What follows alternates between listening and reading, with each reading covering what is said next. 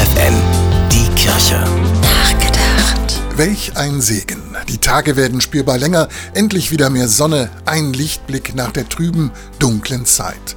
Auch wenn das Wetter sich manchmal noch ziert, der Winter und die richtig kalten Tage sind jetzt vorbei.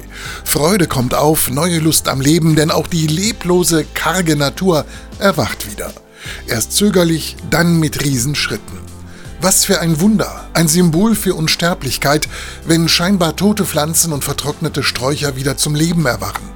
Wenn Krokusse, Schneeglöckchen oder Tulpen in allen denkbaren Farben das graue Winter einerlei verdrängen und damit ausdrücken, es geht weiter. Das Leben ist stärker als der Tod. Davon sind gläubige Christen überzeugt.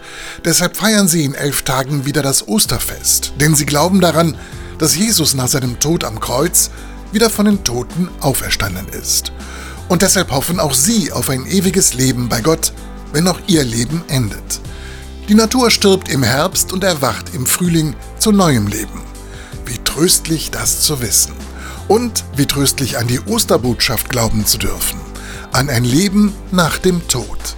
Der Theologe Dietrich Bonhoeffer brachte es so auf den Punkt. Wer Ostern kennt, kann nicht verzweifeln. Welch ein Segen. Bernhard Tups, FFN Kirchenredaktion.